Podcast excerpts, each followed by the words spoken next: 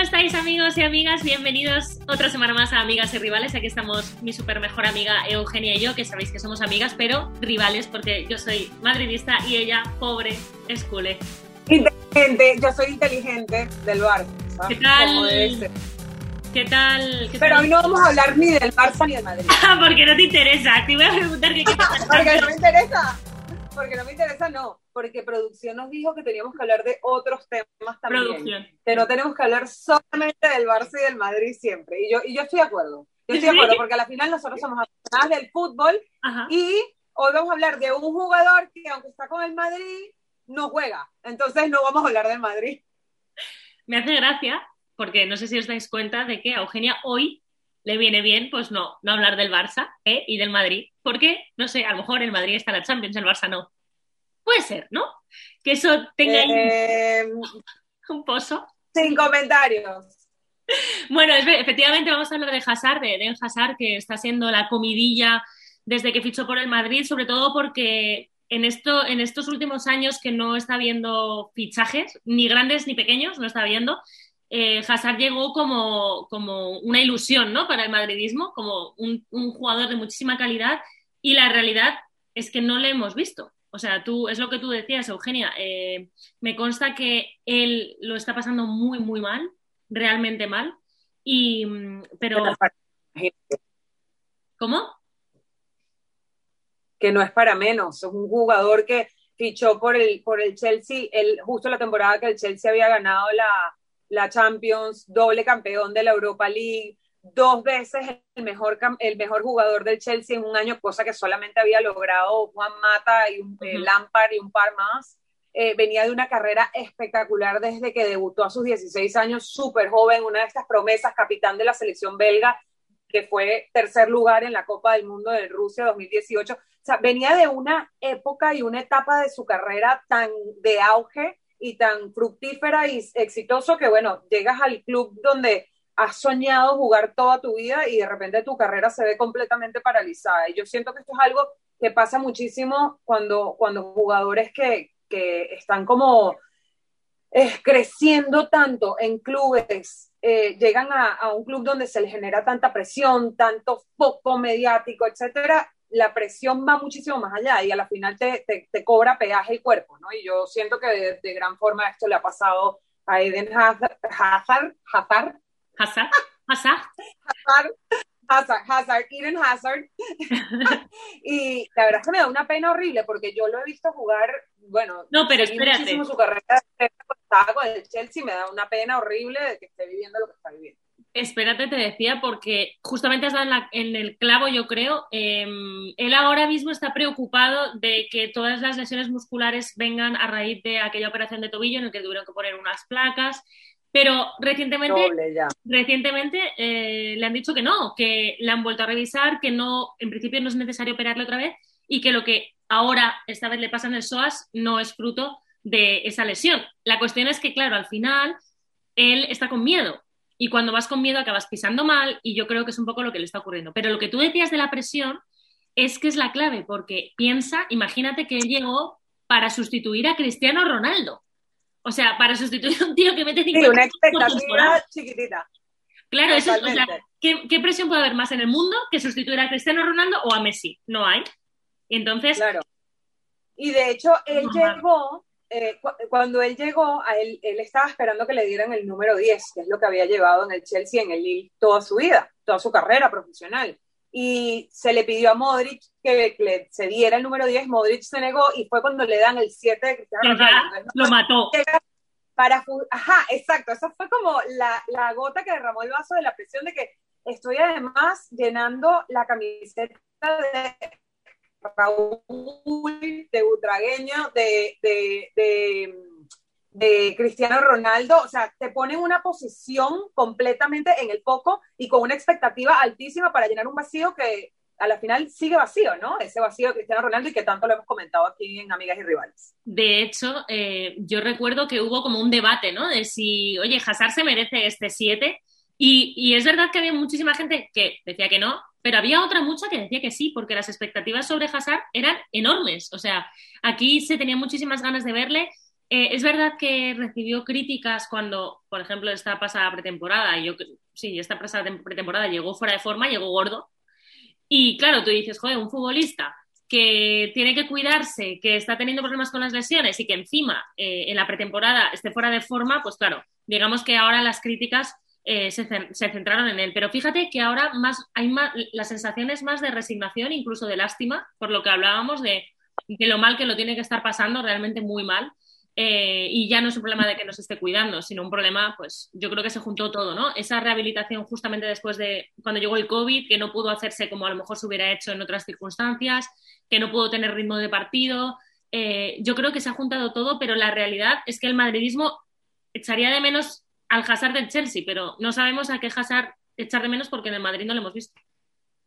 Exacto, lo que pasa es que precisamente el Hazard del Chelsea nunca ha jugado en el Madrid, pero son cosas que también se han salido de su control. Ahorita se está especulando de que no, o sea, se está intentando de que no tenga que llevar esa, esa tercera operación para removerle las placas que le pusieron el año pasado en Dallas. Eh, yo creo que aquí lo importante es evaluar si esta, esta crítica que se está haciendo o esta evaluación que se está haciendo sobre el fichaje de, de Hazard en el 2019 eh, es justa hacer esta evaluación en un momento por el que el jugador, por, por, el que la situación del jugador se sale un poco tanto de las manos del jugador como del cuerpo técnico y la directiva del Real Madrid. No es justo, o sea, eso está clarísimo. Ahora enseguida vamos a comentar eh, qué tiene que hacer el Madrid, eh, porque, bueno, también se está hablando mucho de eso, de que el Madrid necesita dinero, de si no debería venderle. Mi opinión es que no y que no lo va a hacer. Pero bueno, ahora enseguida hablaremos de eso, Eugenia, porque quiero que recordemos también otros grandes cracks que llegaron para serlo y que lo que hicieron fue catacrack. Pues es verdad que hay gente que está diciendo que si hay que venderlo, si no, yo obviamente lo primero creo que, primero que no vas a poder y segundo que el Madrid no, no va a hacer eso. O sea, eh, yo creo que valora muchísimo a los jugadores y que al final son humanos y no va a vender a una persona. Es como, es como si tú dices, no, pero... Bueno, Un momento. un jugador, escúchame, escúchame. un jugador que esté lesionado, el Madrid no va a querer, eh, no se va a deshacer de él estando lesionado. No. Reina, Reina, no, no, van a recuperar los 100 millones de euros que pagaron por él. Aparte, aparte. que valoren al jugador. ¿Por dónde empezaron? ¿Por dónde empezaron? Por la plata baila el monkey, ¿eh? Y te voy a decir otra cosa. Voy a dar una exclusiva hoy, ya que estamos aquí. Mira, la intención, tambor. La intención del Madrid. escúchame, que es muy importante. La intención del Madrid es vender a, eh, a Rafael Barán para hacer caja y poder comprar a Haaland. Chichín, chichín. Bueno, entonces, Eu, eh, como decíamos que la posibilidad de que vendan a Haaland por improbable, porque no lo van a comprar y porque tampoco el Madrid lo vendería porque confía en que se pueda recuperar, eh, es imposible. A ver, primero, yo, eh, hoy en día, sin contar las variables, Eden Hazard es el segundo jugador más caro de la historia del Real Madrid. El primero fue, sí señor, fichaje. El primero fue Gareth Bale en el 2013. Qué bien. 101 millones, uno que terminó siendo golpista, vamos. Bueno, no, el jugador del Tottenham. Ojo, ojo que Bale dio muchas alegrías. No lo, no lo, no lo, ¿cómo se dice? Ninguneen ahora porque Bale les dio muchas alegrías al Madrid. Qué malagradecidos son, qué malagradecidos son. Muchas Dios de mi vida. Ay, Dos. muchas no. Mm. En ese momento era Bale, Bale, Bale. No, yo no. A Bale. Yo no estoy hablando de ti, yo estoy hablando del madridismo en general. Ah, del madridismo en general. Bueno, tú eres madridista, venga, eres parte del colectivo, eres parte del colectivo. Ahora, dos, el 100 millones se pagó por Eden Hazard más las variables que podían llegar a sumar 150 millones. Obviamente las variables no se han dado porque el pobre chamo no ha podido jugar. Eh, marcó ciento y pico de goles con el Chelsea, lleva cuatro con el Real Madrid en casi dos años que lleva fichado. Obviamente las lesiones. Y yo creo que ahorita algo que, que me llamó muchísimo la atención leyendo las noticias de los últimos días y sobre todo del último día, es que el más preocupado por la recuperación y porque nos dicen que si se vuelve a operar puede que no pueda volver a jugar fútbol más nunca. Es que no están diciendo, que si no se opera, la recuperación le puede dar para llegar a jugar la Euro en junio. Y eso es lo que está esperando la selección belga, pues obviamente es el capitán de la selección belga y para él el torneo más importante este año, el campeonato más importante va a ser la Euro porque con el Madrid ya en los próximos meses no tiene, no tiene, no va a llegar con la, con la lesión. Estuvo un montón de meses, dos, tres meses eh, fuera ahora de noviembre a marzo, llega a marzo ahora tiene una lesión muscular, dicen. No se sabe si realmente están tapando el hecho de que sea el tobillo y tratar de prevenirlo que, que se vuelva a operar. Pero ahora ya, ahora ya eh, se estaba diciendo, incluso se llegó a afirmar que, que, le iban a operar y ahora ya han concluido que no, que no, que ya le ha vuelto a ver el, el, especialista y le ha dicho que no, que el tobillo está perfectamente y que los problemas pueden venir de esa falta de confianza, lo que decíamos, a la hora de andar, de pisar, de correr pero, pero que, que, no, que no, que no, el tobillo no hay que tocarlo más, no debería. Claro, pero es que es muy normal, cuando uno tiene una lesión, uno eh, hace toda la fuerza con el tobillo contrario, la pierna contraria. Entonces, mm, terminas recargando la pierna opuesta por proteger el, el, la pierna o el tobillo de la lesión en cuestión, ¿no? Entonces, a la final, con rehabilitación y todo, ese tobillo se puede hacer muchísimo más fuerte, muchísimo más fuerte, incluso mucho más fuerte que el, que el tobillo bueno porque con la recuperación y con rehabilitación, es como, yo, yo, yo digo que eso es como un corazón roto, el que le han roto el corazón y sabe cómo levantarse de un corazón roto, tiene un corazón mucho más fuerte que el que nunca ha sufrido de un corazón roto, ¿no? Y eso yo creo que es muy típico de las lesiones también. Te digo una cosa, eh, los tobillos, yo tengo mi túnez 15 en agosto, estamos en marzo, no soy futbolista obviamente, y a día de hoy todavía hay cosas que no puedo hacer a mí me pasó, yo me hice el esguince en noviembre del 2018, pasé como casi un año que no me podía poner tacones, hoy directamente los evito, ya no me pongo tacones, punto. Eh, de hecho, ahorita estuve empacando cosas y dije, ¿qué hago con estos zapatos? O sea, donando cosas, ¿qué hago con estos zapatos? No, los guardo por si ¿Qué talla tienes? hija y se los quiere poner, ¿qué hago? No, no, no, no. ¿Qué hija? Tienes una amiga. ¿Qué talla tienes?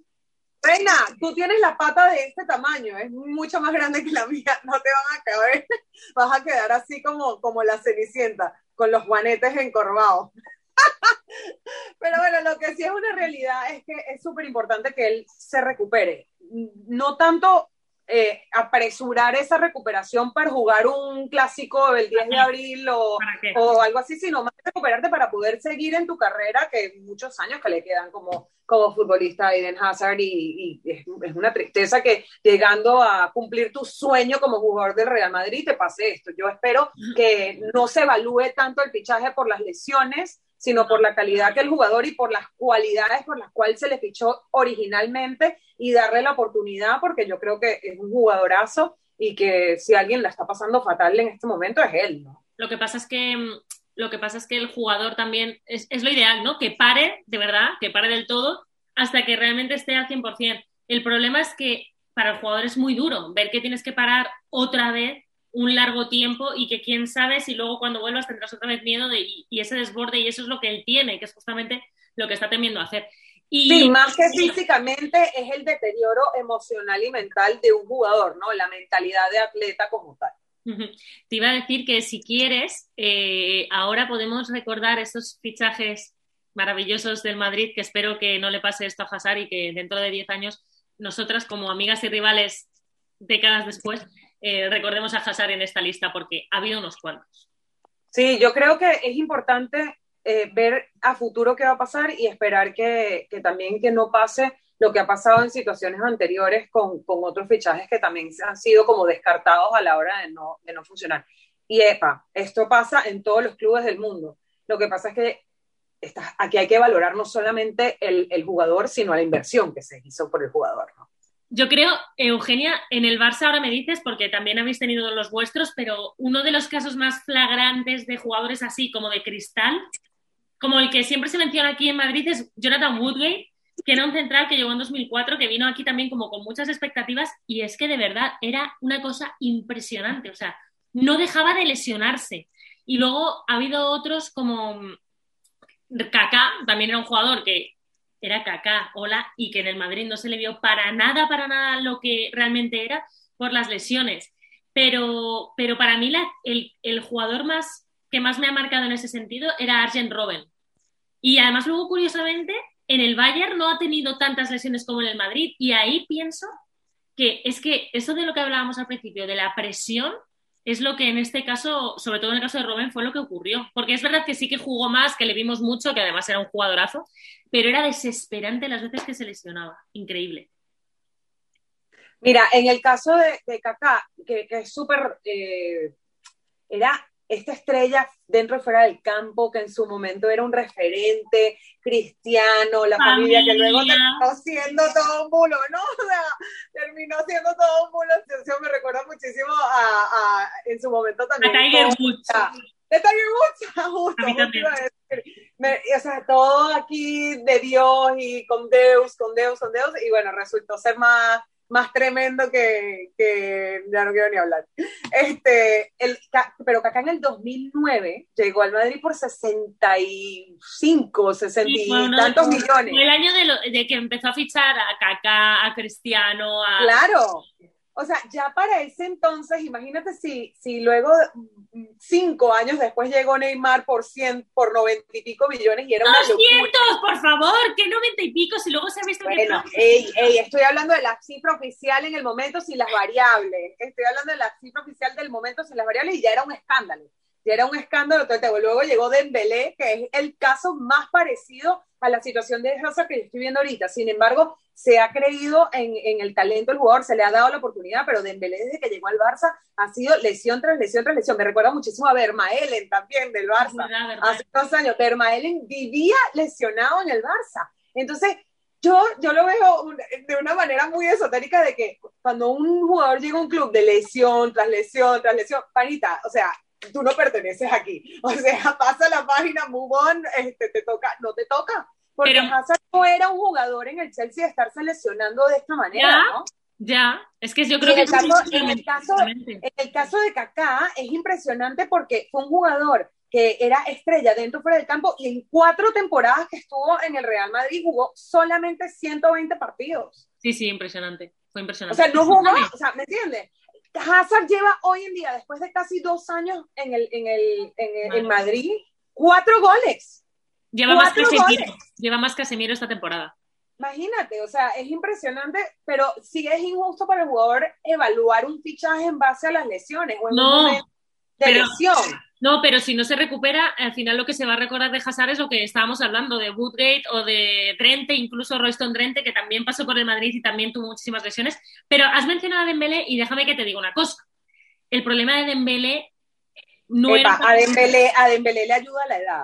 ¿eh? No, pero sí, pero, pero, escúchame, que el, el, problema de Dembélé, o sea, las lesiones de Dembélé descubrieron que lo que pasaba con este señor era que estaba jugando a la playa a las 3 de la señor. mañana, que comía... Sí, que comía fatal, que comía hamburguesas y el club se volcó en él para evitar que pasara esto, le pusieron nutricionista, bla, bla, bla, bla, bla, y ahora Dembélé está, o sea, ahora Dembélé a mí me parece un jugadorazo, ¿eh? te lo digo, o sea, un jugador. No, yo creo que por piernas, le. Claro, pero, pero al final es verdad que le ayuda la edad y cuando se ha empezado a cuidar un poquito, todo eso ha, ha, ha parado, parece. Aunque bueno, si es un jugador que tiende a lesionarse, seguramente se lesionará. Pero en el caso de Hazard, al principio yo creo que había un poco de rabia de decir, joder, se lesiona un montón, viene, llega a la pretemporada y viene gordo. O sea, ¿cómo puede ser que un jugador, sabes, que al final esto es como todo, ¿sabes? Hay gente que tenemos la tendencia. A ver, yo creo que aquí tenemos que insertar una imagen del before and after de Hazard, flaco y gordo. Ahora está bien, ¿eh? Para que lo vean. La última vez que le vi estaba, estaba bien, pero bueno, por lo menos ya que no se pueda decir que si te estás lesionando es porque no te cuides. Creo que en el caso de Hazard le está pasando muchísima, muchísima factura eh, el tema de las, o sea, el tema, el tema mental. O sea, creo que él ya ha entrado en un bucle y que el mayor trabajo que tienen que hacer con él es psicológico, mucho más que, que casi que claro. preparación física. Claro, es lo, que, es lo que yo decía hace rato, que llega un momento donde entras como que en esa rueda del hámster, donde te preparas, te mantienes, te estás cuidando, vas, pum, te lesionas. Ya después de dos años en, el mismo, en la misma dinámica, en algún momento te da la depresión, te da el bajón y ¿qué hace uno cuando se deprime y le da el bajón? Traga. ¿no? no, pero y mira, mira cómo es la historia que yo creo que, que sí que en el club están siendo muy conscientes y Zidane está siendo muy consciente que en el último partido de Champions del Madrid, eh, que fue en Valdebebas, eh, Hazard no fue al campo, también se le preguntó a Zidane, claro, o sea, cómo puede ser que sabes que, que, los no convocados cuando se juega en su ciudad sí que, están obligados a ir, a no ser que estén ingresados. Claro, están en, el, en la grada. Exacto. Y el propio, el propio Zidane dijo que, que, le había dado permiso, que había hablado con él, que pensaba que era bueno para el jugador como abstraerse un poco y, y que por eso había sido. O sea, que son muy conscientes de que hay un gran problema psicológico y que tienen que empezar por ahí, yo creo.